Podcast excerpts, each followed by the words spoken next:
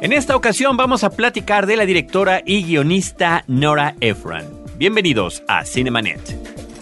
El cine se ve, pero también se escucha. Se vive, se percibe, se comparte. Cinemanet comienza. Carlos del Río y Roberto Ortiz en cabina.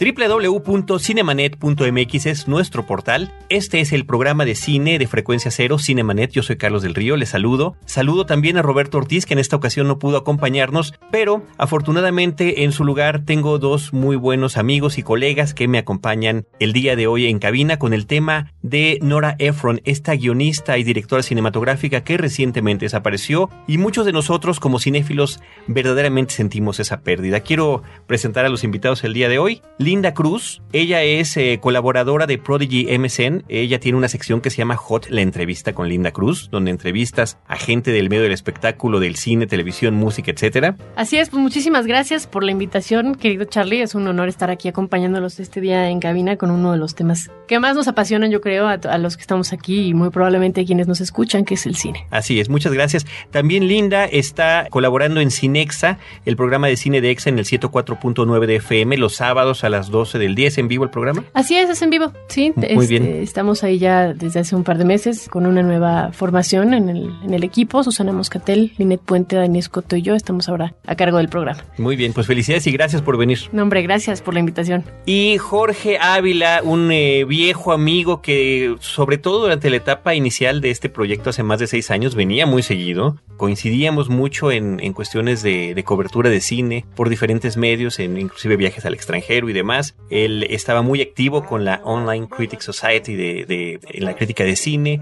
Es actualmente editor de la sección de espectáculos del periódico Record y bueno, de lo que fue Circo hasta hace poco. Así es, Charlie, pues muchísimas gracias. En verdad es un gustazo regresar después de ya un buen rato, varios años que no. Tanto trabajo lo no aparecía por acá. Sí, caray. Sí, sí, en realidad ahorita la edición eh, Circo, que era la sección de espectáculos de Record, eh, pues ya terminó. Ahorita estamos con otros nuevos proyectos dentro del mismo periódico, pero pues encantado, ¿no? De, de estar nuevamente aquí en Cinemanet. Muchísimas gracias. Y bueno, eh, justamente ahora que, platicabas que antes veníamos con, con los libros, las notas y demás, y ahora venimos con los aparatos electrónicos a la cobertura del programa, también ha cambiado la forma en la que compartimos como cinéfilos cuando hay alguna noticia de nuestro medio que tanto nos gusta, ¿no? Cuando supimos que desapareció Nora Ephron, pienso yo que prematuramente, pues sí, creo que algunos sentimos un impacto. No, se trata de una cineasta particularmente brillante, pero creo que dejó una huella muy importante en el cine comercial y particularmente en el terreno de la comedia romántica. Así es, yo creo que habría que definir brillante,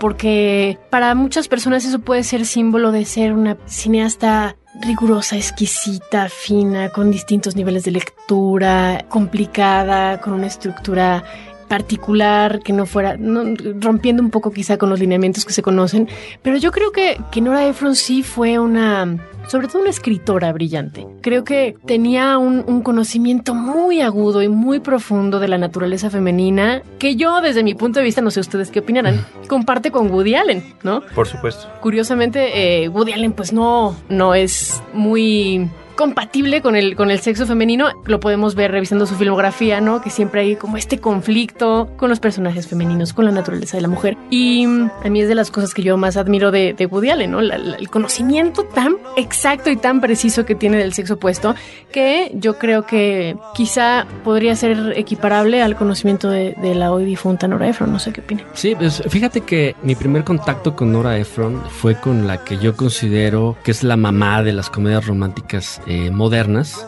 y que tiene mucho de semejanza, o de tiene una línea muy parecida a, con Woody Allen, ahorita que lo mencionaba Linda, con eh, Annie Hall. Sí. Entonces, When Harry Met Sally, que se estrenó en 1989, creo que hizo y es hasta la fecha un, un- un estupendo estudio de las relaciones entre el sexos opuestos, ¿no? Entre hombre y mujer. Sí considero que es una, pues es una joyita, ¿no? La película. Nora Ephron sí creo que más que una gran cineasta, ella no dirigió When Harry Met Sally, ella fue la encargada del guion de la película. junto con Rob Reiner, si no mal recuerdo, que es el director. Pero creo que si bien efectivamente su carrera como cineasta no fue pródiga en grandes películas, sí hay por lo menos unos tres, cuatro, cinco títulos por ahí que vale mucho la pena mencionar, ya los iremos mencionando eh, más adelante. Pero vaya, sí, cuando yo me enteré de la noticia de, de su fallecimiento, no, pues no la esperaba porque no, yo ignoraba que, estaba, enferma. enferma de leucemia, si no mal recuerdo. Sí. Y sí, sí lo sentí porque, porque vaya, pues va- varias de mis eh, chick flicks, si se le quiere llamar así, que yo como que no me gusta mucho el, el, el- Comedia romántica. El- el- vamos a- el- el vamos a- título de si lo chick vamos a encasillar, a lo mejor, a lo mejor comedia romántica. Exacto, eh, favoritas pues son de ella, ¿no? Y justamente por, por este análisis que hacía de las relaciones, ¿no? Eh, interpersonales, eh, en, en general, obviamente más las de una pareja, ¿no? Sí, pero además me parece que una de estas grandes virtudes que tuvo en buena parte de su filmografía y particularmente en Harry Met que yo también coincido que es la joya de la corona, quizás es la película con la que no conscientemente conocimos de quién se trataba, si bien ya había tenido algunos trabajos previos y que gracias al éxito que generó esta película pudo ya pasar del guionismo a la dirección de sus propios trabajos, que es algo que también, haciendo la analogía que hacías con Woody Allen, eso fue lo que sufrió Woody Allen al principio. Veía cómo otros directores el trabajo que había hecho él en la página y dijo, nadie más debe de dirigir lo que yo estoy escribiendo. De alguna manera eso es lo que sucede con Nora Ephron. Y otra parte, cuando yo vi When Harry Met Sally la primera vez, lo primero que pensé, esta, esta película le debe mucho a Woody Allen en el mejor sentido de todos. Claro. Está tomando un estilo que es muy identificable con el de Woody Allen. Este asunto, por ejemplo, magnífico que tiene la película que, por cierto, en México en el cine se estrenó bajo el nombre de Harry y Sally. Harry y Sally, claro. Cuando salió en video en aquel entonces, eh, tiempo después, se llamó La Fórmula de la Felicidad. Sí. Era inclusive difícil de encontrarla y algunos años después la distribuidora decidió ponerle Cuando Harry encontró a Sally, que es como una traducción más literal del título. ¿no? Esta película con Meg Ryan y Billy Crystal, de Rob Reiner, que yo creo además, hablando de estas personalidades, que es el, es el, el punto máximo de sus carreras posiblemente. Sí, sí, sí. De, de Meg Ryan en el cine, de Billy Crystal en el cine eh, como, como actor y de- del propio Rob Reiner posiblemente. Pero bueno, efectivamente tenía todos estos referentes. Sí, fíjate que, bueno, yo también, la primera vez que vi When Harry Met Sally, pues, estaba yo bastante adolescentona. Y sí fue como mi primer encuentro con la comedia romántica. Lo cual me generó mucha frustración después, porque yo tenía como Un un, estándar altísimo. muy alto acerca del género y dije, híjoles, pues qué maravilla, ¿no? O sea, alguien que, una película con la cual yo creo que conectamos muchísima gente, de inicio con, obviamente con los personajes principales, pero, pero hay tantos momentos tan entrañables de la película, tantas frases que de verdad se quedan, se quedan de por vida como para aplicarlas en, en los momentos más complicados quizá de la vida, ¿no? Y yo dije, bueno, pues esto es lo mío, ¿no? Me, me encantó, me gustó mucho la película y pues fue bien difícil encontrar después una, una cinta que me hiciera sentir lo mismo, ¿no? Creo que el gran mérito de, de, de Nora Ephron, tanto, tanto de Rainer, es que sí la dirección supo interpretar muy bien el guion, porque luego ese es el problema que tienen los guionistas, cuando, cuando alguien más le mete mano a sus textos, que a lo mejor pues ellos pierden esa, esa concesión quizá de, de, de generar una historia que tienes tú en la cabeza y pues que si la dejas en manos de alguien más a lo mejor no, no quedas tú satisfecho, ¿no? Recordemos que bueno, es parte de, de la separación o del divorcio laboral entre Arriaga y, y el negro González Iñárritu. ¿no? E- Esta cuestión de, del crédito del director, del crédito del escritor. Y creo que, que con When Harry Met Sally se cumplen perfectamente bien la función de, de, de la mancuerna entre un buen guion y entre una buena dirección. Y además, eh, para entender un poquito lo que fue When Harry Met Sally en su momento, pues venías prácticamente toda la década de los 80, no había otra clase de comedias que no fueran como las comedias de adolescentes, ¿no? Eh, El cine que estaba produciendo Hollywood en ese sentido era muy, pues vaya, muy como soso o muy como bobo. Y no- Las y- películas de porques, de ese tipo de... Exactamente, ¿no? Entonces, eh, o los locos eh, lobos adolescentes y tal. Y justamente yo creo, desde Annie Hall, que fue en eh, 77, 77, el, el año Star Wars. El año Star. Wars. Que yo nunca entendí por qué esa película le había ganado Star No, yo Wars. tampoco. Y ahora me queda absolutamente sí, claro. Sí, sí, sí, sí. Sí, es que han, han de, han de saber que, que, bueno, Charlie y un servidor somos muy, muy fans de Star Wars. Que además, bueno, Harry Met Sally, pues también tiene el elemento de que estaba Carrie Fisher, Sí, ¿no? Como, uno- Claro. como uno de los personajes Claro. de, de apoyo. importantísimos. eh, importantes y, y con unas líneas este, geniales. Pero vaya, el hecho es que desde, desde Annie Hall no había un, pues un reflejo de lo que eran las relaciones de pareja, eh, por lo menos en ese momento, en esa época. ¿no? Eh, Annie Hall pues, fue de los 70s, When Harry Met Sally de obviamente de los 80s. Y además otro eh, elemento creo que clave en, en la carrera de Nora Ephron es el humor, ¿no? Esa acidez, ese humor fino y al mismo tiempo que te desternillaba la risa eh, que, que, utilizaba, ¿no? Fuera en una frase, fuera en una situación. Creo que eso fue lo que, lo que la caracterizó, porque además hay, un dato muy poco conocido de ella. Ella era ensayista, ella, ella trabajó en, en New York Times, en Square, incluso en Square tenía una columna donde se hizo famosa porque escribía justamente de esto, de las relaciones así como de, desde un, obviamente desde un punto de vista femenino, pero las relaciones, ¿no? Con la pareja y tal. Y se hizo como su buena fama desde entonces, ¿no? Entonces, el que haya llegado y su gran despegue que fue en este sentido de la, de la comedia de las relaciones, como lo venimos manejando, que fue Buen Harry Met pues fue lo que la, lo que la llevó poco después a hacer otro tipo de, de películas, ¿no? Ella ya había hecho guiones para cine, ella incluso eh, la película de todos los hombres del presidente, ella hizo una corrección, digamos, del guion, que al final nunca se utilizó pero pues fue como su primer eh, trabajo, ¿no? En forma. Y después... Pero es importante e interesante saber por qué lo hizo, ¿no? Ella estaba casada con el periodista Carl Bernstein. Exactamente. De los dos eh, hombres que vivieron en carne propia desde, desde el Washington Post el asunto de, del Watergate. Del Watergate, ¿no? Exacto. Y entonces, aunque, insisto, aunque no se utilizó su, esa corrección de guion, pues bueno, ya, ya le estaba dando un nombre, ¿no? Después ella hizo el guion de una película que, pues creo que todavía no logramos acordar Charlie y yo de cómo se llama en español.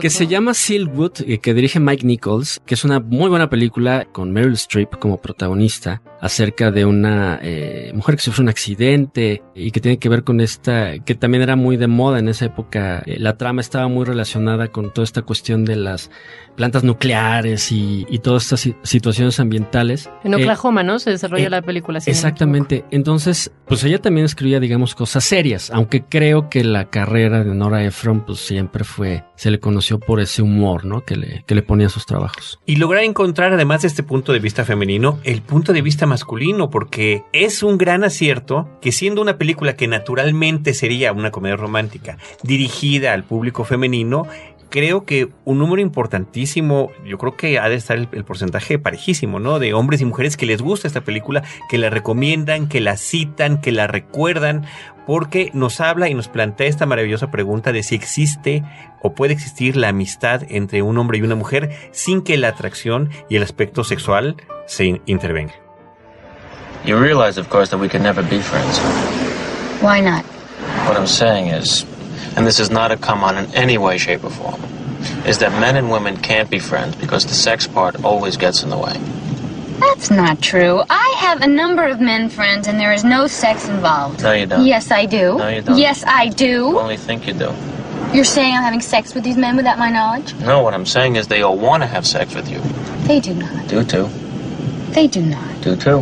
How do you know? Because no man can be friends with a woman that he finds attractive. He always wants to have sex with her. So you're saying that a man can be friends with a woman he finds unattractive? No, you pretty much want to nail him too. What if they don't want to have sex with you? Doesn't matter, because the sex thing is already out there, so the friendship is ultimately doomed, and that is the end of the story. Well, I guess we're not going to be friends then. Guess not. That's too bad. You were the only person that I knew in New York. ¿Ustedes qué opinan? Poniendo así la pregunta en la mesa, ¿no? Creo que, es, la pregunta, Sí. Creo que es la pregunta sin respuesta. Creo que es esa eterna pregunta que nos podemos estar haciendo a lo largo de. Eh, me toca a mí, a ver, ya está diciendo que no. Pues es que no, no, vengo desde hace mucho, entonces me, cuelgo. Venga. Y este, y que depende de muchos, de muchos momentos de cómo la veamos, pero creo que lo importante es la pregunta, no necesariamente la respuesta.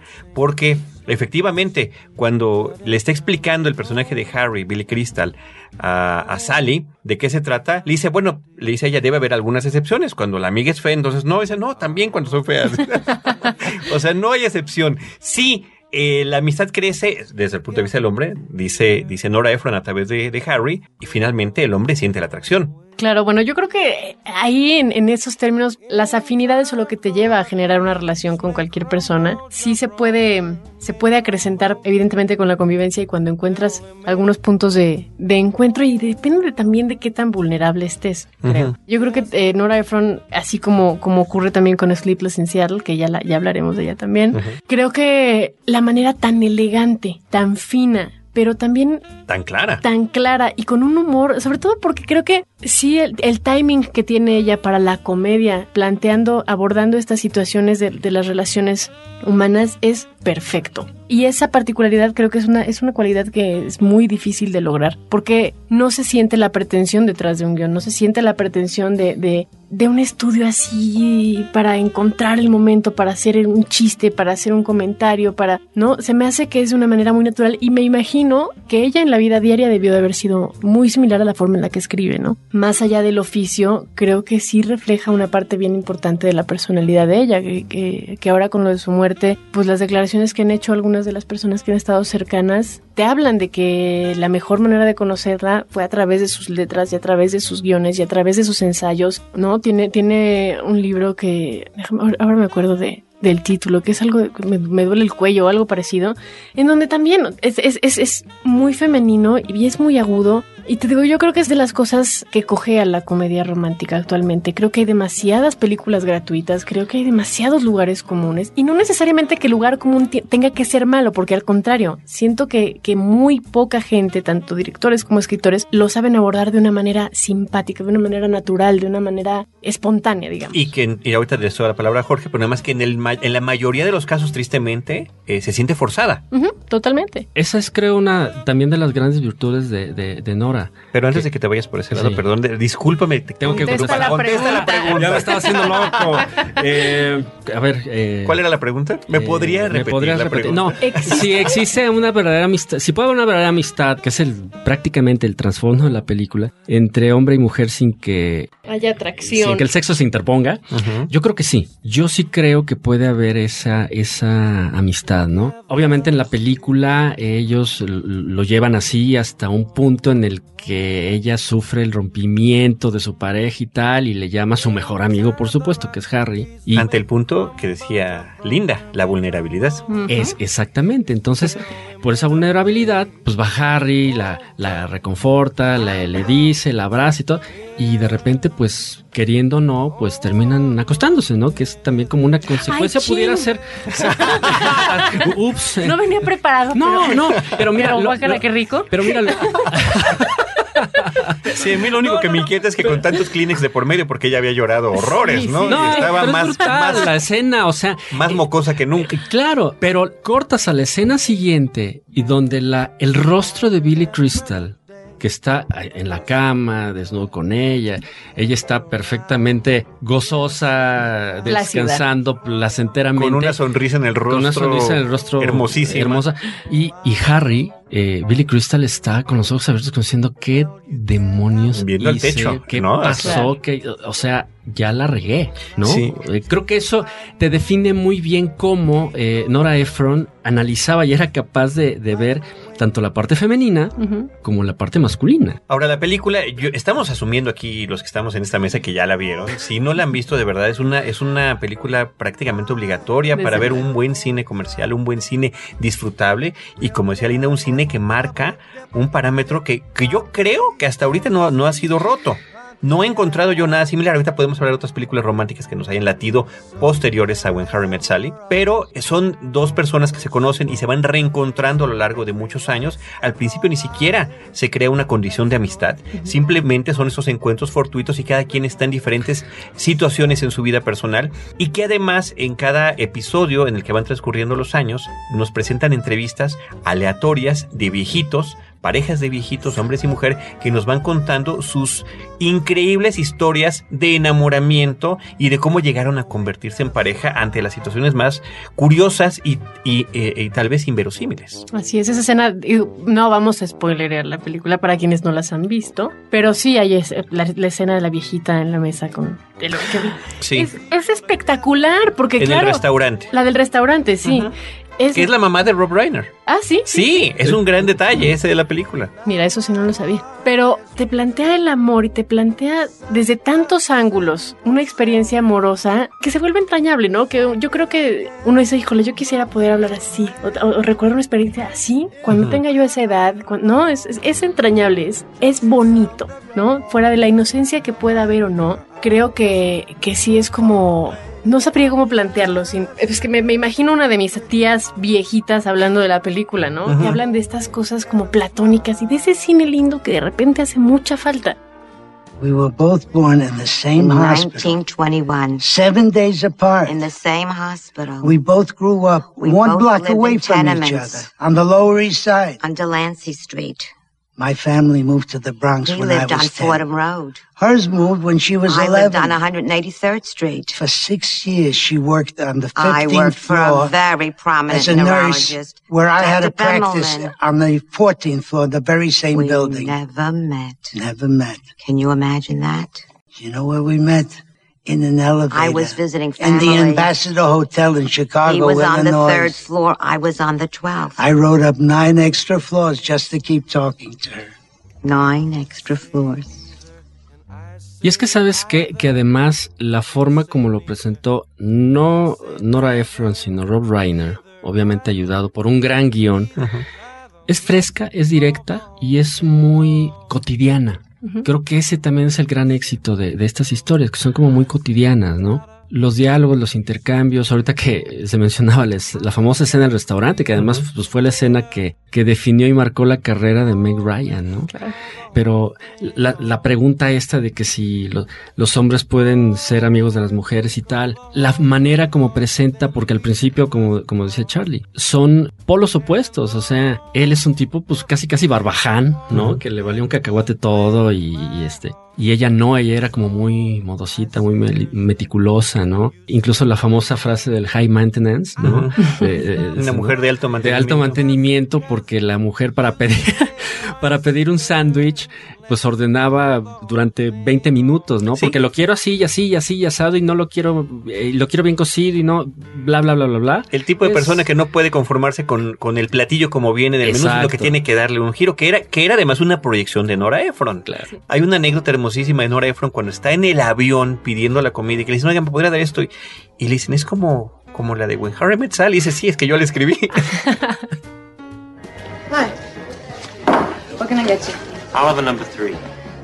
I'd like the chef salad, please, with the oil and vinegar on the side and the apple pie a la mode. Chef and apple a la mode. But I'd like the pie heated, and I don't want the ice cream on top. I want it on the side, and I'd like strawberry instead of vanilla if you have it. If not, then no ice cream, just whipped cream, but only if it's real. If it's out of a can, then nothing. Not even the pie?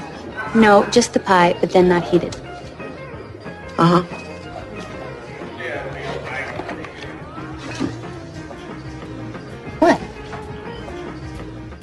Yo quisiera, aprovechando que, que tengo a, a- a dos, dos grandes amigos del sexo opuesto, lo cual comprueba la teoría de que sí se puede tener amigos del sexo opuesto. Aprovechar para, para mm, preguntarles, yo creo que siempre las, las comedias románticas están mucho más relacionadas con las mujeres, sin sonar sexista porque a mí no me gusta eh, como esta bandera feminista ni nada, pero creo que son más populares entre las mujeres. A partir de When Harry Met Sally o, o When Harry Met Sally per se, creo he encontrado ahí que hay muchísimos puntos de encuentro también en los cuales los hombres también admiten abiertamente que igual pueden disfrutar de una buena comedia romántica como de una película de ciencia ficción, ¿no? Y esto de esto me he dado cuenta porque pues desde niña que sueles ir al cine con amigos o demás, siempre hay una preferencia de los hombres de si se pueden ahorrar la comedia romántica mejor, ¿no? Sí. Prefieren ver co- cosas de acción, prefieren ver cosas de suspenso, alguna cinta de, de ciencia ficción, si, algún hay, expl- si hay explosiones, mejor. Exacto, mientras más carritos y explosiones, mejor, ¿no? Y yo siento que When Harry Met Sally es la excepción a la regla, ¿no? No sé qué opinen ustedes en este sentido. ¿Cómo habría sido Harry Met Sally si lo hubiera dirigido Michael Bay, no? o sea, llena de explosiones. Mira, yo en ese sentido, y perdón que lo diga, pero siempre me he considerado como un bicho raro, porque me gustan muchas cosas, hablando de cine propiamente, que son a lo mejor muy propias, entre comillas, de, de las mujeres, o sea, o más atractivas hacia las mujeres. O sea, yo puedo disfrutarte por igual una, insisto, una película de Michael Bay en explosiones y, y, y tontería y media, porque además ya sé a lo que voy, que una película como esta, o como Sleepless in Seattle o You Got Mail, hablando de Nora Ephron, porque en mi caso muy particular, a mí me interesa mucho el eh, poder conocer un poquito más del sexo opuesto a través de, ¿sí? Me gusta leer al respecto y tal, pero pues Harry Met Sally es como, un poco como dice Tom Hanks en otra de Efron en, en You Got Mail, es como el I Ching, pero de las relaciones personales, ¿no? O sea, porque entiendes muchas cosas que a lo mejor vives o has vivido con, con tu pareja o viviste antes o tal. Y vaya, yo insisto, yo sí, yo sí las disfruto. No sé si, si esto contesta un poco la, la pregunta linda, pero soy más de la idea de que al cine se tiene que ir, pues, viendo lo que y quedándote dentro lo que ves en la pantalla. Es decir, no puedes ir a ver una comedia romántica esperando ver balazos y, y, explosiones, ¿no? Que luego es mucho lo que pasa, o sea, el ritmo de una comedia romántica es muy diferente al de una película de acción, al de un thriller de suspenso, entonces, creo que si el cine o buen cine como este del que, del que estamos hablando se, se disfruta así, creo que se puede llegar, aunque seas varón, pues disfrutar y, e incluso lo más importante, creo yo, aprender. Es una cosa importantísima esta cuestión de aprender. Yo sí lo veo como una cuestión de aprendizaje, pero sí creo que esta película en particular, When Harry Met Sally, sí abrió mucho las puertas para que muchos más hombres intentaran ver este tipo de películas que fueran un poco más accesibles y sobre todo porque estaban presentando su punto de vista de la situación, cosa que después ahorita vamos a platicar en las que siguen. Lo que pasa es que esta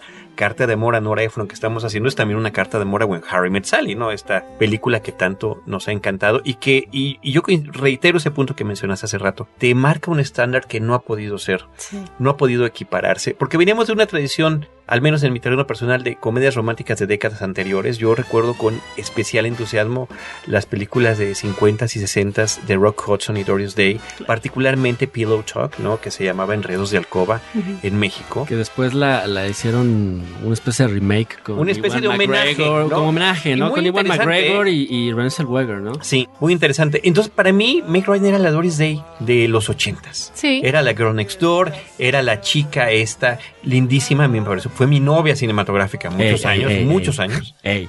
Porque yo la vi primero. y, y tenían esa calidez, esa chica que dices, la quiero conocer, quiero platicar con ella, me gusta.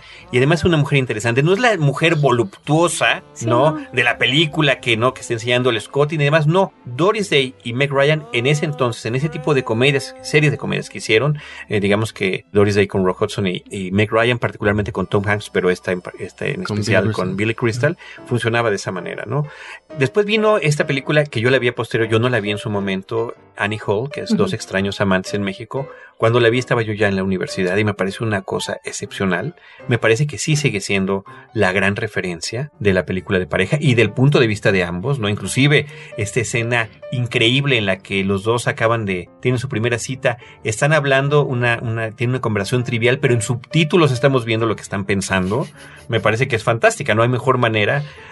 de poder eh, plantearlo, ¿no? Y luego viene When Harry Met Sally, que es como más accesible para, no nada más para hombres y mujeres, yo creo para un público más amplio en general, que tiene estas conexiones con Woody, con las que ya mencionamos, pero aparte está en Nueva York, ¿no? Los personajes se desenvuelven en reuniones sociales, en librerías, en museos, en Central Park, o sea, todo eso que nos está brindando este tipo de, de referentes de Woody, pero como más lights, ¿no? Y, Sí. y más le entiendo, me, me puedo identificar mucho más fácilmente. Es que yo creo que, por ejemplo, Woody Allen sí tuvo, tiene una, una filmografía que sí puede llegar a ser demasiado local, eh, en Nueva York particularmente, ¿no? El estilo de vida, el lenguaje, el humor. Y creo que, que lo que pasa con When Harry Met Sally es que no tiene esa parte. ¿No? Es mucho más universal a pesar de que se desenvuelven los mismos escenarios. No, no sientes como que pueden haber muchos chistes en medio, ¿no? Así que si no eres local no alcanzas a entender en su plenitud. Yo creo que en ese sentido es mucho más accesible When Harry Met Sally, sin decir que el, que el cine de Woody Allen no sea accesible. Eso creo que también es uno de los, de los grandes aciertos que la hizo tan universal y que la hizo tan, tan fácil quizá para un público mucho más universal. Oye, y la música, no sé si nos quieres tú Ay, mencionar algo de la es esa, música. hijo, bueno, Ay. me leíste, me leíste el, el- el pensamiento porque justamente otro de los grandes puntos y, y- y fuertes que tiene Nora Ephron es el uso de la música. En, When Harry Met Sally, de hecho, ahí fue donde yo descubrí a este señor que se llama Harry Connick Jr., que es el encargado de la banda sonora y que además es muy ad hoc a, diferentes momentos que van viviendo los personajes, que es esta, este tipo de música muy en el estilo de Frank Sinatra, ¿no? De las bandas de, esa época. Prácticamente covers todos ellos. Covers todos ellos, pero con versiones de un, chavo, bueno, en su momento era un chavo, Harry Connick tenía veintitantos años en, ese, en esa época, muy talentoso que tocaba el piano y tal. Entonces, yo creo que la combinación del timing, de los diálogos, de lo que Rob Reiner puso en pantalla, insisto, con una gran ayuda de, de, Nora Ephron y la música de la película. Ya después ahorita hablaremos un poquito de la música de, en las otras películas de Nora, pero creo que es, insisto, y, perdón que suene eh, pues, repetitivo, pero es como, como tú, Charlie, lo dices, es nuestra carta de amor también a, a, Nora Ephron y a, y Harry Met es el estándar, bien lo dijo Linda hace rato, el, el estándar que dejó Harry Met es muy alto y creo que muy pocas películas de entonces para acá han logrado estar como en el nivel, ¿no? Yo doy una última referencia eh, que es musical y que tiene que ver con el cine previo. La canción It Had to Be You, que es un tema recurrente en la película, que en la película de Annie Hall es una de las rolas que Diane Keaton canta, porque ella, una de sus cosas era cantar en un bar una vez a la semana, me parece, y que era también una de las canciones que tocaban en, Casablanca, ni más ni menos, ¿no? El famoso Sam de la película era una de las rolas que con el piano inundaba. Entonces es una, es una música que además tenías que ser tú, ¿no? O sea, es también como que muy eh, explícita en sus letras, pero que nos acompaña en este tipo de películas.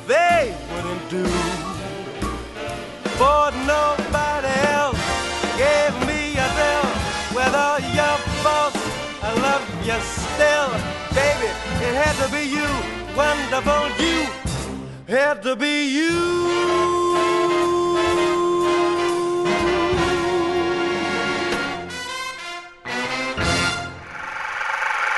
Cinemanet está de intermedio. Regresamos en un instante. Frecuencia Cero más cerca de ti. Síguenos por Twitter a través del usuario arroba frecuencia cero o bien únete a nuestra comunidad e interactúa con nosotros en www.facebook.com diagonal frecuencia cero. Esperamos tus comentarios, sugerencias y opiniones por estos medios. Ahora, diseñar y hospedar su página web será cosa de niños. En tan solo cinco pasos, hágalo usted mismo sin ser un experto en Internet. Ingrese a suempresa.com y active ahora mismo su plan. Suempresa.com, líder de web hosting en México. ¿Problemas personales, familiares, laborales, de pareja?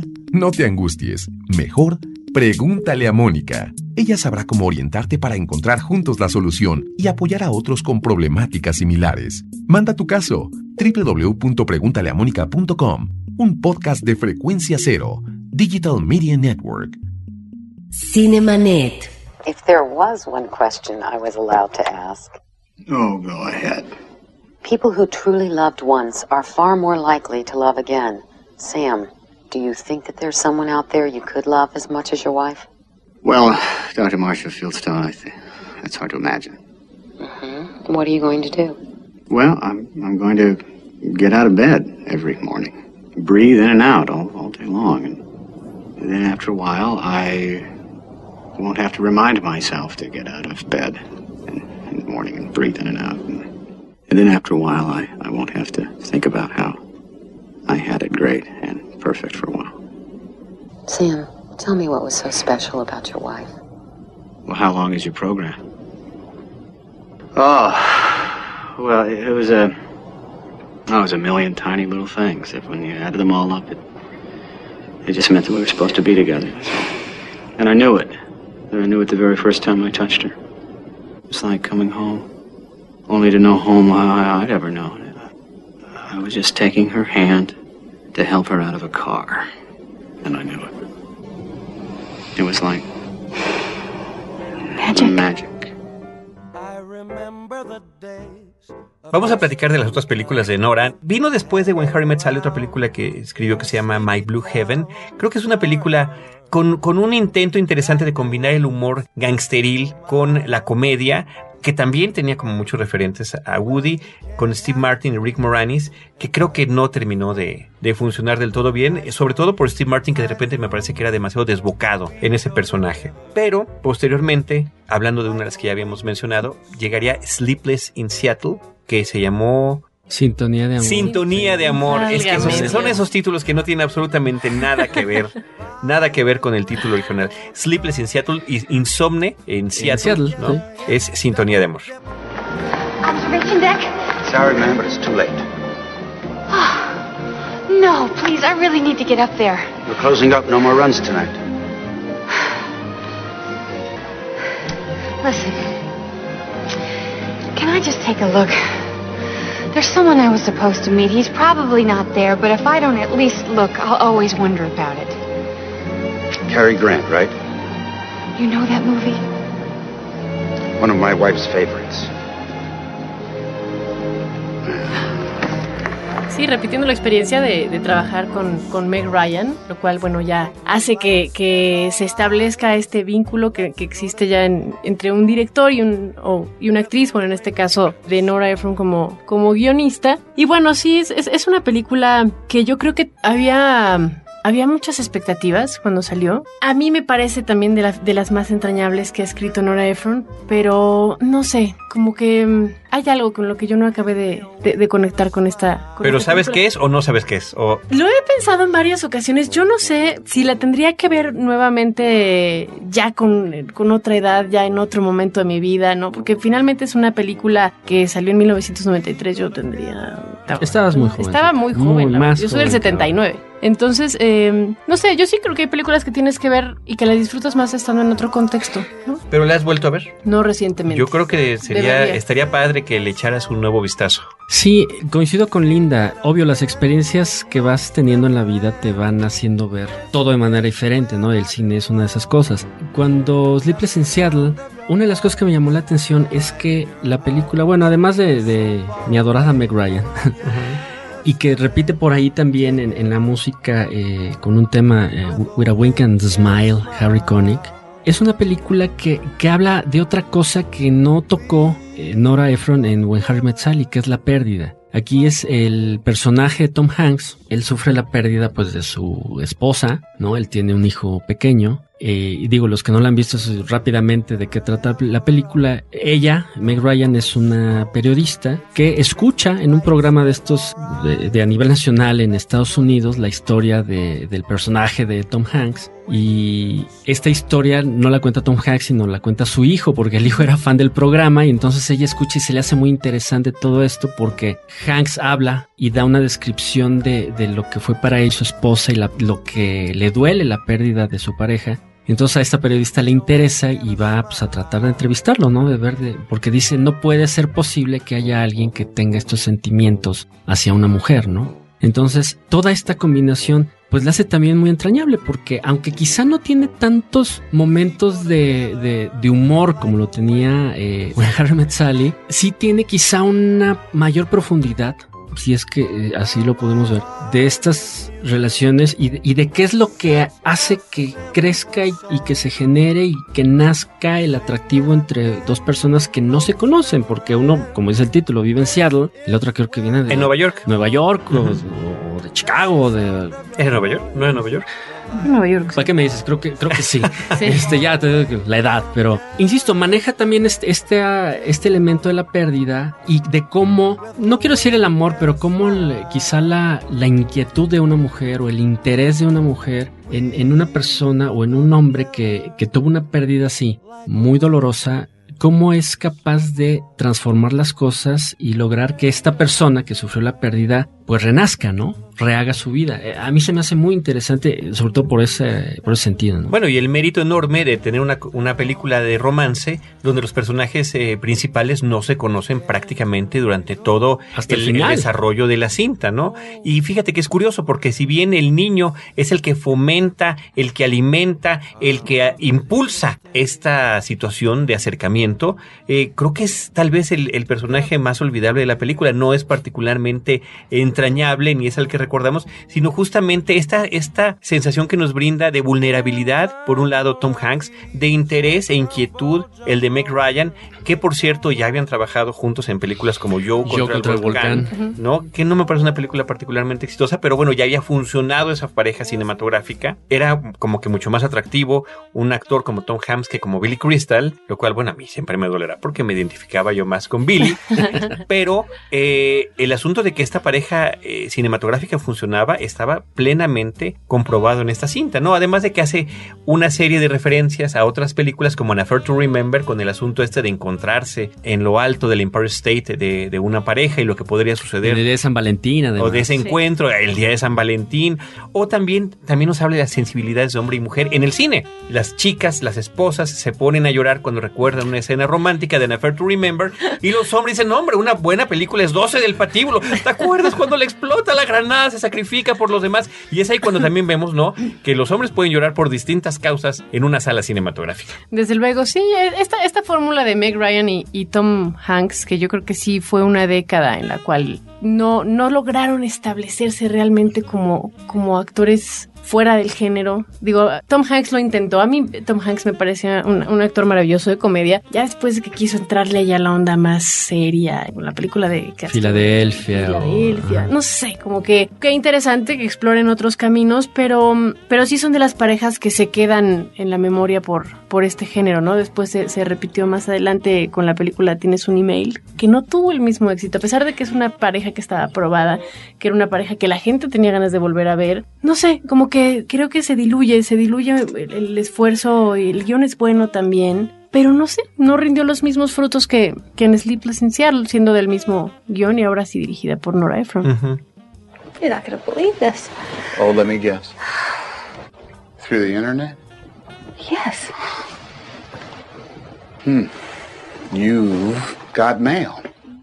Yes. Those are very powerful words. Yes. Del 93, que es Sleepless in Seattle, nos brincamos este, un par de películas que son Mix Nuts y Michael, otras dos películas de Nora, para irnos a esta que quizás sea también de las más representativas, ¿no? Tienes un email. Sí, fíjate que ahorita que decía Linda acerca de You Got Mail, no sé si yo estoy tan de acuerdo en, en, en lo exitoso no que fue, porque creo que a, a, mí en lo personal, creo que me gusta más incluso que Sleepless in Seattle, por una razón muy sencilla ahorita a lo mejor la película ya se siente, está obviamente totalmente fuera de época porque la película hablaba de las primeras épocas del internet cuando te conectabas a través de un modem, ¿no? Y escuchabas todo el ruidito y tal, tal, y los que tenían la suscripción de America Online te sacaban You Got Mail. Uh -huh.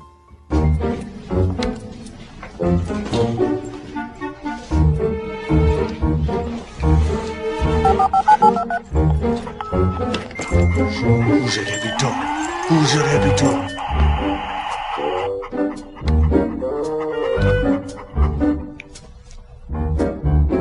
Welcome. You got mail. Pero volvemos al punto de las relaciones, ¿no? Ahora, en esta película, Nora Ephron en, en Tienes un email utiliza ya la tecnología que, era lo que estaba de moda en ese, en ese momento para reflejar cómo se daban las relaciones. Por supuesto, ahorita tenemos redes sociales, Twitter, Facebook, lo que tú quieras y mandes y, y, la interacción es diferente, muy diferente, pero el Internet en esa época, en esa etapa, pues fue los primeros pasos a lo que vivimos ahorita. Entonces, y la manera como, y sigue pasando, ¿no? En los chats, en Twitter particularmente, que, que, que puedes tener esta ventaja, si le quieres llamar, de cierto anonimato, si es que así te quieres eh, poner en una red social, lo, presentaba en la película, en You Mail, y cómo a mí lo que más me gusta de, de esa película en particular es el, el, humor que maneja, y ahorita mencionamos algo de eso, pero cómo las relaciones entre hombre y mujer se dan, las buenas relaciones, las sólidas relaciones, cuando te vas conociendo, o sea, no, no por una noche, ¿no? De, de una costón, o no por una noche de copas, o no por, sino por esta, el irte conociendo, el ir conociendo y descubriendo el alma de la otra persona, Eso a mí me encanta, ¿no? Eh, eh, digo, You Got Mail es una de mis películas también favoritas. Yo creo que es una película que retrata un momento importantísimo de transición. Ciertamente ahorita ya es no una película fuera de época, es una película de época. Nos está hablando de Pues sí, un bien. momento histórico en el que efectivamente estábamos ya recurriendo al correo electrónico y donde traslada este asunto de las relaciones epistolares, la letra clásica que tú tenías, tus amigos de carta, tus pen pals o como lo quieras ver, a la situación electrónica. Y yo sí haría una diferencia con el asunto del Facebook, el Twitter y nuestras famosas redes sociales contemporáneas, porque estos son intercambios como muy breves los que tenemos por ese medio, ¿no? Sí. Inclusive hasta el Messenger puede ser una plática y demás, pero esto de que se descosía uno a través de una carta, platicando cuál era tu situación personal, tu situación laboral. Y resulta que además la película nos está hablando de otra situación importante y vigente en nuestros días, que es este asunto del corporativismo y cómo las grandes empresas se empiezan a comer a las pequeñas, porque Tom Hanks viene de una familia de mucho dinero que tiene una cadena de librerías y están a punto de comprar o de hacer desaparecer a la librería que está a la vuelta de la esquina, ¿no? The De Shop Around the Corner. que es otro referente que tiene la película. Sí, a mí una de las cosas que me llaman la atención de esta película es que efectivamente se va a volver, o si no es que ya se volvió, una cinta de curiosidad para una generación que está creciendo en pues en, en, una década en la cual la inmediatez de la información también hace que se diluya un poco y que se que los sentimientos se vuelvan más más ligeros. ¿A qué voy? Me refiero a que, por ejemplo, ahora con los aparatos o, o con, con, el acceso a la información que tenemos, de repente yo te mando un mensaje y ya me di cuenta si lo leíste. Y entonces, si tú no me contestas inmediatamente, Ajá. entonces ya me enojé. Y, entonces, y, empieza uno a interpretar y empieza la ardilla a darle vueltas. Sí, sí. Es horrible. Yo creo que sería un ejercicio muy interesante ver dentro de unas décadas cómo va a ser el comportamiento social derivado de estas situaciones, ¿no? Y creo que You've Got Mail sí es de esas cintas que todavía, a pesar de que ya el formato epistolar es digital, uh -huh. todavía existe como estas pausas, estos momentos en los cuales llegas, no estás tan al acceso de tu correo todo el tiempo, y siento que también eso, eso ha cambiado la forma en la cual nos relacionamos, ¿no? Creo que, que mm, te digo, para, para esta generación, ver You Got Mail Habría que entrevistarlos, se... había que ponerles la película y entrevistarlos sí, después. ¿Cómo se establece una relación por correo en el nacimiento o en el surgimiento del boom del, del, Internet, pero todavía conservando esa inocencia, ¿no? Quizá de la transición del correo postal al correo digital. Creo que también es una película que tiene también muchos méritos. La música también es bastante buena. Muy. Pero no sé, es, es, es curiosa. I know this is probably a little late to be asking, but are you married? Am I married? What kind of question is that? How can you ask me that? Don't you know me at all? Oh, wait, I get it. Your friends are telling you the reason we haven't met is that I'm married. Am I right? So he didn't answer the question. Yes, he did. He did he not. did too. He did. Ex- he nailed me. He knew exactly what I was after, which is just, by the way, exactly like him. He did not answer the question, did he? No.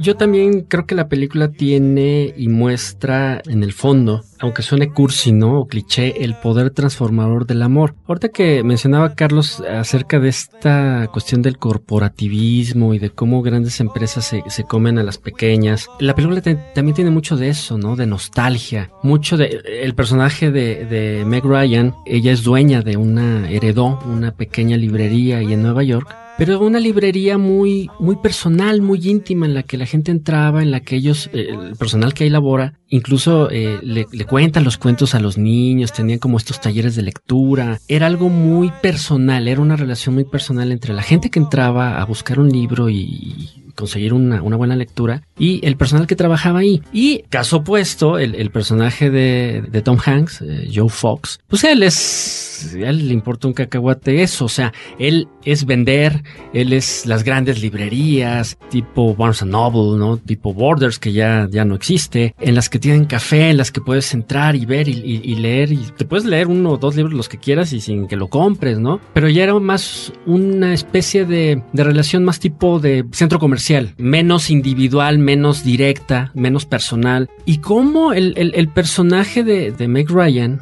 pues con todo lo que. Porque ellos se conocen en uno de estos foros de chats, en uh -huh. una sala de chats, y ahí, y ahí ya se dan sus nicks y ya se empieza eh, este intercambio epistolar electrónico. Y ahí es cuando puedes, y yo soy mucho de esa idea, ¿no? A mí me gusta mucho escribir y creo que a través de la escritura es donde puedes sacar la verdad, el, tu verdadero yo, lo que tienes dentro, lo que piensas, lo que sientes y, y quizás de una manera hasta, no quiero decir poética, porque todos los que escribimos, pues creo que, que, que nos gusta y sabemos el, el placer que da eh, de repente escribir, ¿no? De repente escribir una carta, pero esta, la manera como muestra el, insisto, este poder transformador de, del amor y de la persona, esta nostalgia que tiene, hay una secuencia donde ya cuando, bueno, no, no, no, no quiero spoilear la, la película como, dice Linda, pero hay una secuencia en la que eh, Meg Ryan ve a, esta pequeña tienda donde tiene y recuerda a su mamá y recuerda los buenos momentos, entonces tiene muchos momentos muy emotivos, muy nostálgicos, tiene unas cosas muy chistosas también.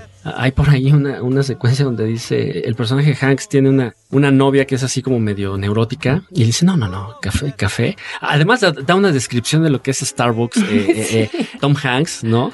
que dice algo así, palabras más menos, de que es un lugar donde personas que no tienen como mucha capacidad de decisión tienen que tomar 20 decisiones para pedir un café, ¿no? Uh -huh.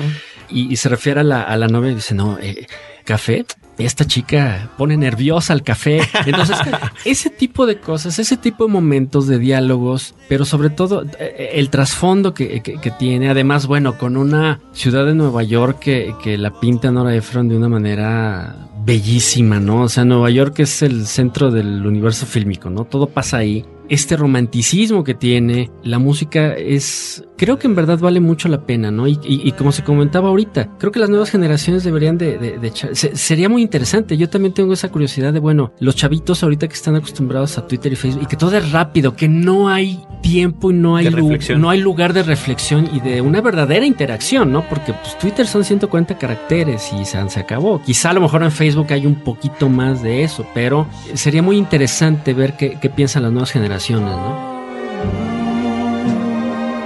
Don't cry, shop girl.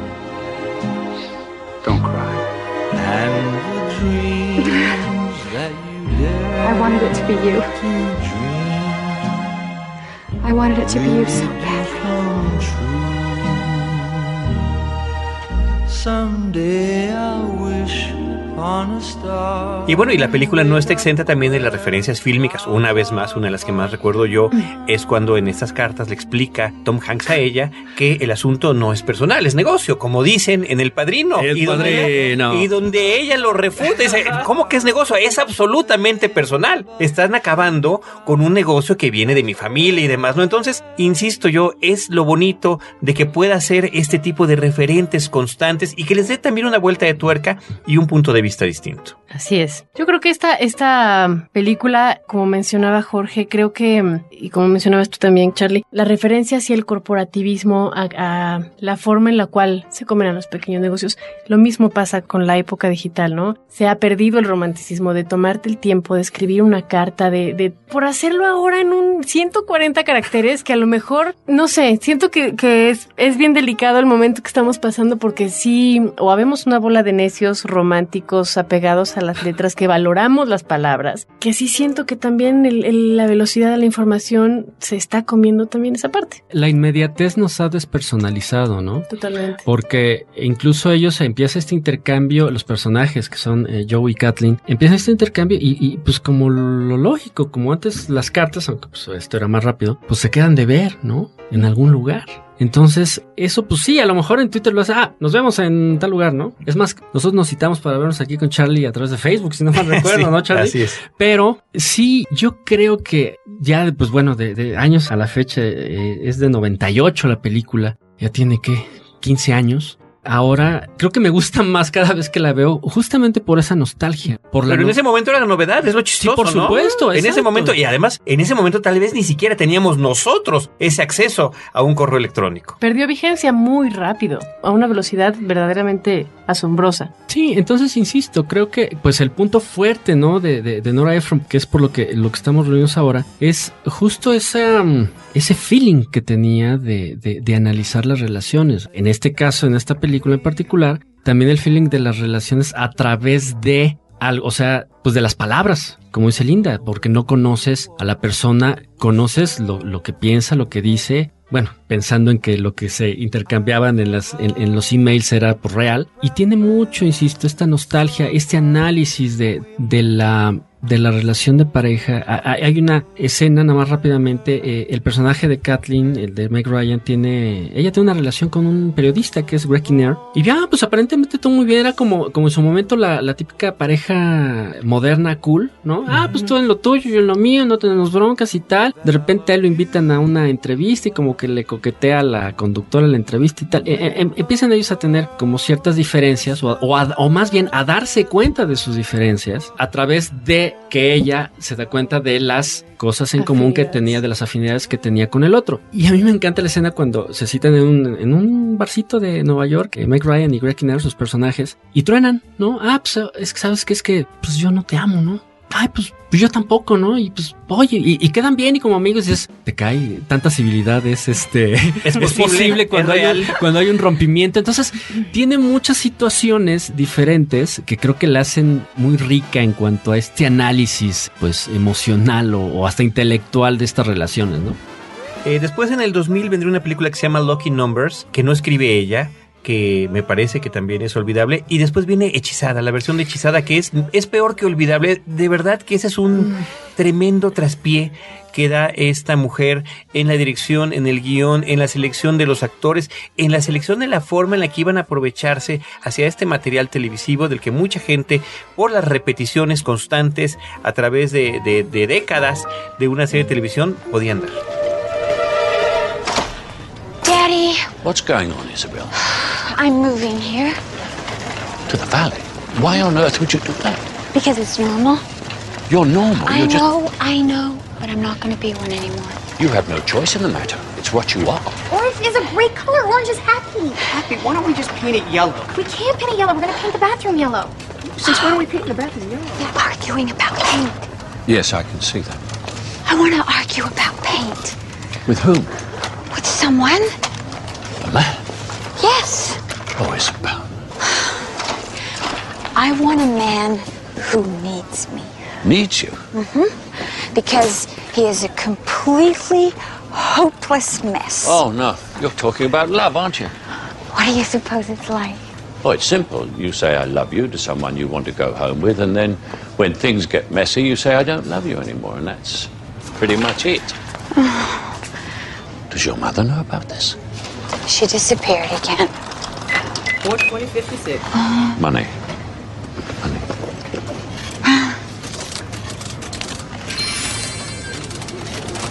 that was my last thing as a witch.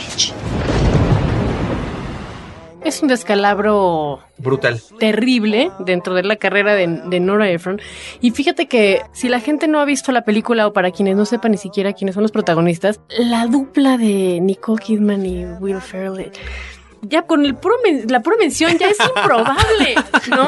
O sea, viniendo de, de, de Saturday Night Live con un humor también muy particular, tomando la serie de televisión que fue tan exitosa, teniendo a una Nicole Kidman que también había hecho la película de The Hours hacia pocos años. No sé, creo que está mal escrita, mal dirigida, mal actuada. Y que no funciona la comedia. No funciona porque no hay comedia, lo cual es muy asombroso viniendo de una, de una autora que tiene tan buen dominio de la comedia, ¿no? Sí. Esa es de las cosas que a mí más me sorprendieron de la, de la película. Eh, ya ahora siendo revisionistas con el trabajo de Nora Ephron, había tenido tantos aciertos y había sido tan puntual y tan, tan atinada con el timing de la comedia, tan aguda, que acá, híjole, sí es como de... Es de extrañarse. Es- exacto, es, es de llamar la atención, ¿no? La, la manera en la cual, pues no, no hay ningún buen resultado, porque bueno, puedes reconocer cuando algo está bien escrito, cuando hay una buena dirección, cuando... Pero acá mm, creo que es una película estéril, es una película que es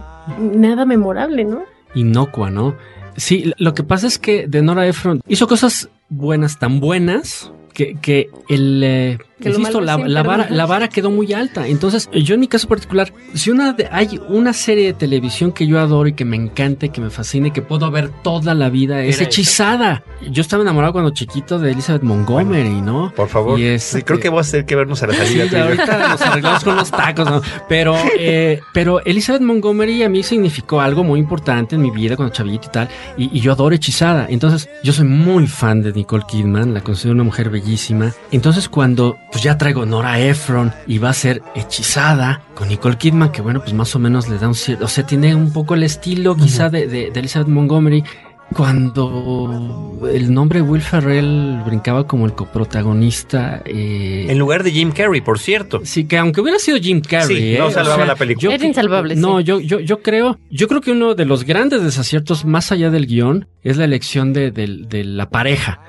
Pongamos que Nicole Kidman hubiera hecho buen trabajo, pero necesitaba a alguien tipo Tom Hanks o, o- o Billy Crystal, alguien con quien hubiera química. Porque ves la película eh, hechizada e intentas ver o intentas comprarles la supuesta química que hay entre, entre Ferrell y Kidman y pues no existe pero por ningún lado, ¿no? Entonces tiene algunos momentos eh, en solitario, de repente por ahí tiene Nicole Kidman más o menos hacia el principio, un número musical creo que bastante rescatable, eh, un poco haciendo homenaje a estas películas que comentaba eh, eh, Charlie hace rato, pero en términos generales es una gran decepción, ¿no? Y sobre todo, como dice Linda también, o sea, no, no, como que no tiene ni pies ni cabeza, el humor es muy forzado, si no es que inexistente. Y, y simple y sencillamente, digo, Will Ferrell de por sí es muy, muy, muy, muy pesado, ¿no? O sea, el humor que maneja, digo, a mí no es de mis favoritos. Creo que muy pocas, si es que ha sido dos o tres películas de él que he visto que me gustan, pero no funciona simple y porque además, pues también traes el, el, el recuerdo de Dick York y de los otros Claro. que hicieron a, a la esposa de Samantha, ¿no? En Hechizada. Pues simple y sencillamente no funciona, ¿no? Creo que, que, que es una tristeza, ¿no? Que, que además teniendo un elenco interesante, porque sale por ahí Michael Caine, sale Shirley MacLaine, que es idéntica a Endora, la mamá de, de- Sam. Tiene un elenco interesante, pero simple y sencillamente da la apariencia de que fue casi casi como por encargo, ¿no? La película. Lo cual es una pena, porque pues sí, no, no refleja pero ni tantito lo, lo que ya traía esa herencia de, de Efron de por lo menos estas tres películas que hemos hablado, que son When Met Sally, eh, Sleepless in Seattle y, y You Got Mail.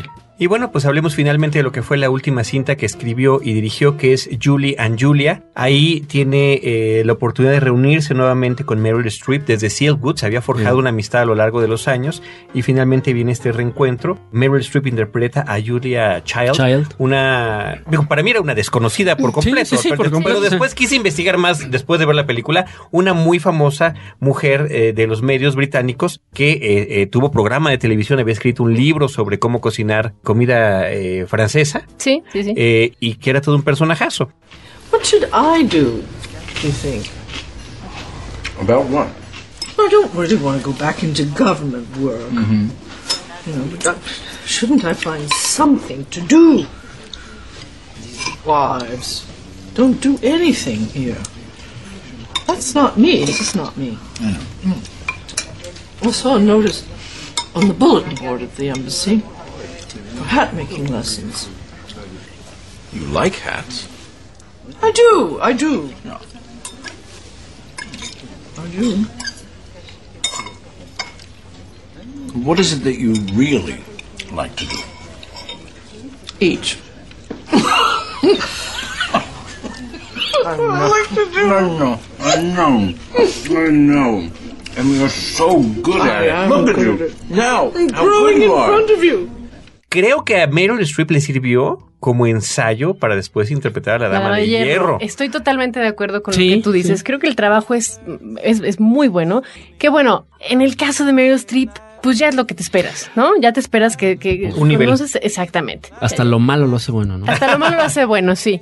Pero yo, es cierto, en México no estamos familiarizados con la figura de Julia Child en lo absoluto. Busqué videos en YouTube eh, para ver la, el, para, el parecido y estaba yo sorprendido. Es un monstruo Streep en es. ese sentido. Y bueno, yo creo que el, el trabajo que hace ella es brutal. El guion es, es, es lindo, es entretenido, no es tampoco ninguna joya. A mí en lo personal, como decíamos antes de, de comenzar, a mí el personaje de Jamie Adams me parece insoportable. Yo no, yo no coincido con, con la dirección. Creo que es un problema de dirección, porque el personaje es claro, es muy claro. eh, es una chica que vive en Nueva York, que empieza a, a escribir en un blog las recetas que va ella probando por sí misma, de basadas en recetas de Julia Child. Y resulta, está basada en hechos reales la película. Es Y basada en el libro de, de- de de- Julia Powell. Exactamente, un, un libro de Julia Powell que narra cómo este encuentro. Al final, creo que se trataron de conocer Julia. Y nunca funcionó. Ju- Julia y nunca funcionó. Sí, parece que nunca quiso Julia Child. Sí, exactamente. Y Pero bueno, a mí te digo, el personaje de Amy Adams no me gusta nada. Creo que está sobreactuada, que me parece demasiado melodramática.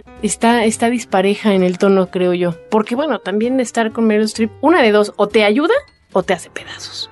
Yo creo que puede ser difícil tener, tener que compartir el crédito con una actriz de ese tamaño, porque o te apegas tú al rigor y haces, eh, como lo decíamos con, con la química cinematográfica que, ocurri- que no ocurrió en, en Encantada, yo no siento que haya ningún tipo de química con esta, esta dupla en la pantalla. A mí Amy Adams me ha parecido, me parece una gran actriz en, en otros trabajos, no creo que sea su mejor película y creo que también es una, es una cinta entretenida sin que sea tampoco algo así la cereza del pastel, ¿no?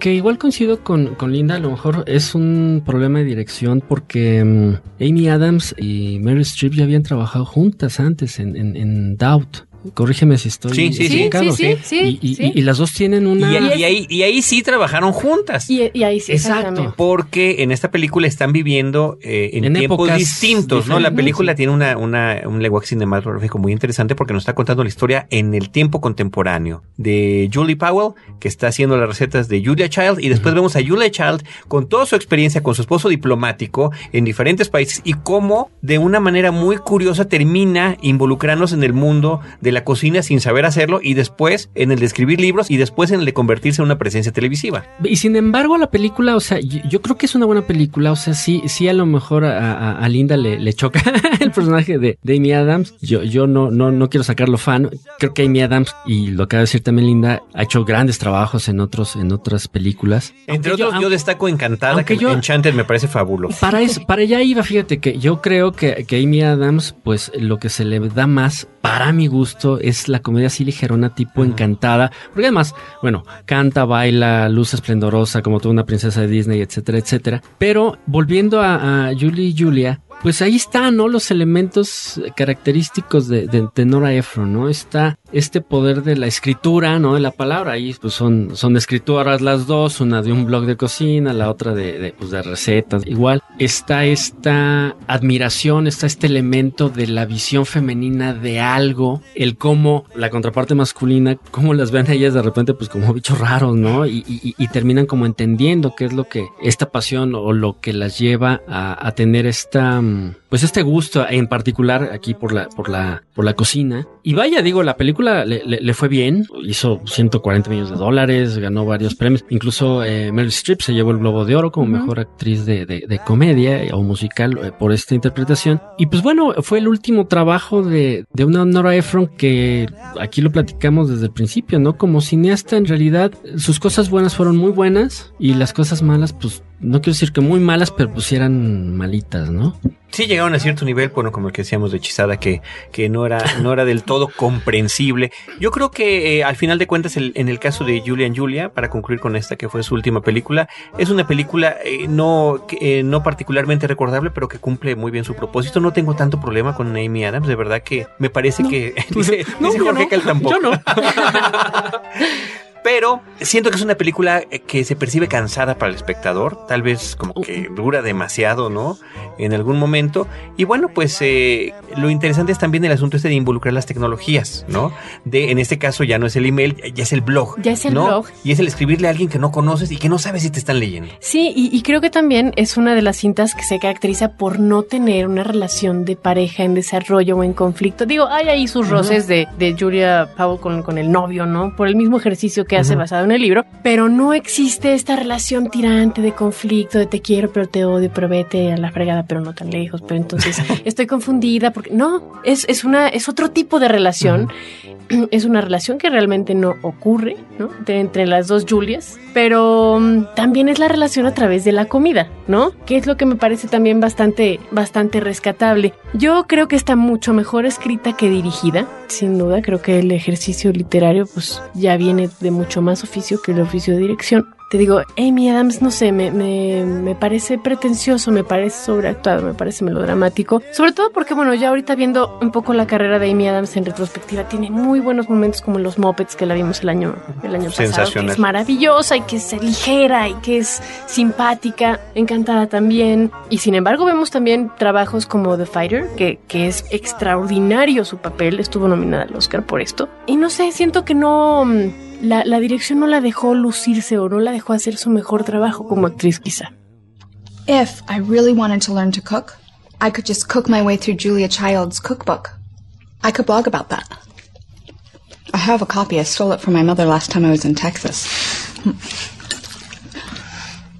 When I was eight, my father's boss came to dinner and it was a really big deal. And my mother made bouffe bourguignon. But it wasn't just bouffe bourguignon, it was Julia's bouffe bourguignon. And it was like she was there, like Julia was there in the room on our side like some great big good fairy. And everything was going to be all right. Pues ahí está nuestro pequeño homenaje a Nora Ephron. Eh, yo creo que nos sigue sacando esas sonrisas, nos sigue dando esas reflexiones. Tan solo tú al replantearnos su propia pregunta nos quedamos así como que, ¿what? ¿Tú no la respondiste? ¿Tú crees que sí? Yo creo que sí, yo, yo definitivamente creo que, que sí puede existir la amistad entre un hombre y una mujer sin que se interponga ni el sexo, ni el deseo, ni la pasión, ni... Sobre bien. todo si es gay. Ah, Eso termina de ayudar, por supuesto, cómo no. Pues bueno, muchísimas gracias por habernos acompañado, Linda Cruz. ¿Algún em, comentario sobre redes sociales, sobre em, página de internet, algún dato que quieras dar? Pues muchas gracias a la gente que, que nos escuchó. Mis redes sociales, yo tengo Twitter nada más, que es muy sencillo, es arroba Linda Cruz. Y sí me gustaría cerrar también como con la, con la duda que tengo de si el haber trabajado con Nora Ephron le generó, no sé, de alguna manera, tanto a Meg Ryan como a Nicole Kidman, la misma adicción al exceso de colágeno facial. Puede ser, puede ser. Jorge. No, pues al contrario, la verdad es que ha sido un placer estar con ustedes. Eh, ya extrañaba, ¿no? Venir aquí a echar chorro cinematográfico. Pues nada, insisto, nomás agradecer. Si tienen la oportunidad, eh, la gente que nos escucha, de, de ver en particular estas películas y, y de analizar un poco lo que es la, la- la carrera de Nora Ephron, háganlo, les va a gustar, se van a enamorar. Creo que también se vale. Y, bueno, pues mis datos me, en Twitter es, es lo más este, fácil. Me localizan. Mi Twitter es arroba Jorge G. Ávila. Pues ahí, ahí estoy para lo que gusten y manden. Muy bien, pues muchísimas gracias a ambos por habernos acompañado. Amigos y colegas, de verdad les aprecio muchísimo, sobre todo que sea para esta cuestión de compartir el gusto cinematográfico, además con toda la gente que nos escucha en Cinemanet. Yo quiero agradecer al equipo de producción, Abel Cobos en la producción en cabina, Paulina Villavicencio, que es nuestra productora. Recordarles también las redes sociales, facebook.com diagonal cinemanet, arroba cinemanet en Twitter, cinemanet 1 en YouTube y pues eh, a nombre de Roberto Ortiz que nos encuentra y un servidor Carlos del Río, recordarles que nosotros los estaremos esperando en nuestro próximo episodio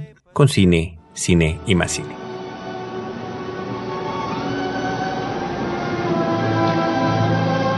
We better go.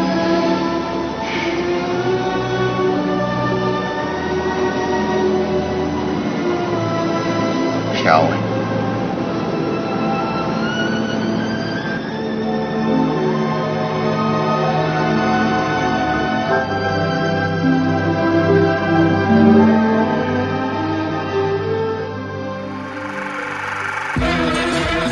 Cinemanet termina por hoy. Más cine en Cinemanet. Frecuencia Cero, Digital Media Network, www.frecuenciacero.com.mx. Pioneros del podcast en México.